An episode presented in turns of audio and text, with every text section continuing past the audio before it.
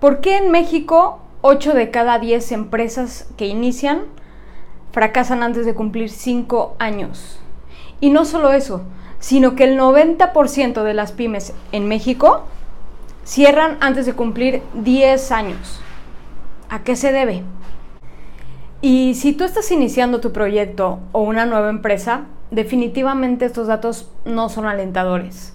Y aunque muchos emprendedores se distinguen por tener la motivación y tener las ganas de llevar a cabo realmente su proyecto, la realidad es que eso no es suficiente. Pero lo que sí podemos hacer es aprender de aquellos que ya han pasado y que nos han dejado un ejemplo a través de sus errores. Pues porque definitivamente tú y yo no queremos estar en ese 80%, ¿verdad?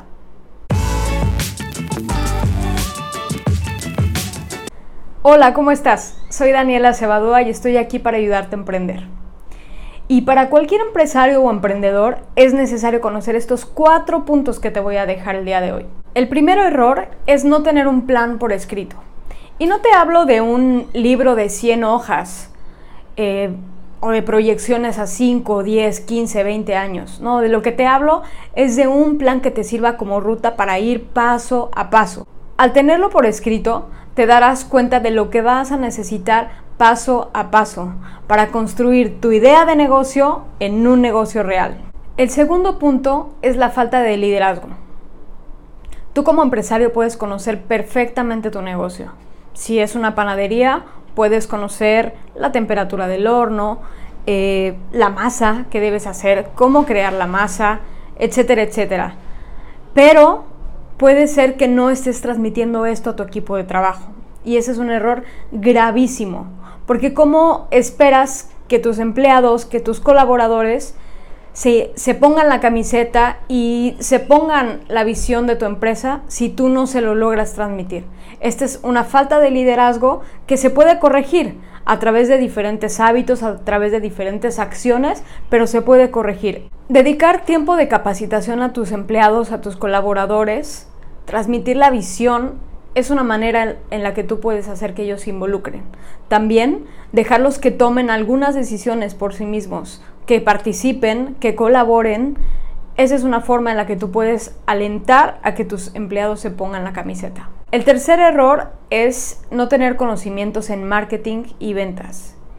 Y así como conoces a la perfección o debes conocer a la perfección tu producto, tu servicio y los procedimientos que debes realizar para ofrecerlos de buena calidad y ofrecerlos al público que tú quieres llevarlos, es un grave error no tener conocimientos en marketing y ventas. ¿Por qué? Porque al saber, no te digo que tú seas experto, pero al tener ciertos conocimientos de marketing, de ventas, tú sabrás cómo eh, ofrecer productos dentro y fuera de Internet.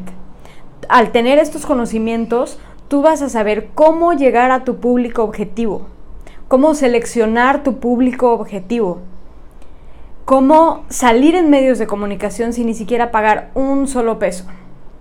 Entonces necesitas conocer de este tema. Y el cuarto error es creerse el todopoderoso de la empresa.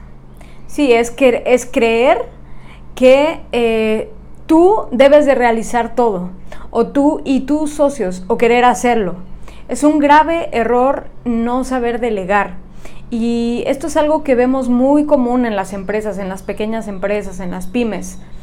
Eh, el empresario o el emprendedor que quiere hacer las facturas, que quiere hacer las cotizaciones, postear en redes sociales y, bueno, quiere hacer absolutamente todo, llevar la contabilidad, la administración de la empresa. Debes entender que lo más importante de un emprendedor es su tiempo.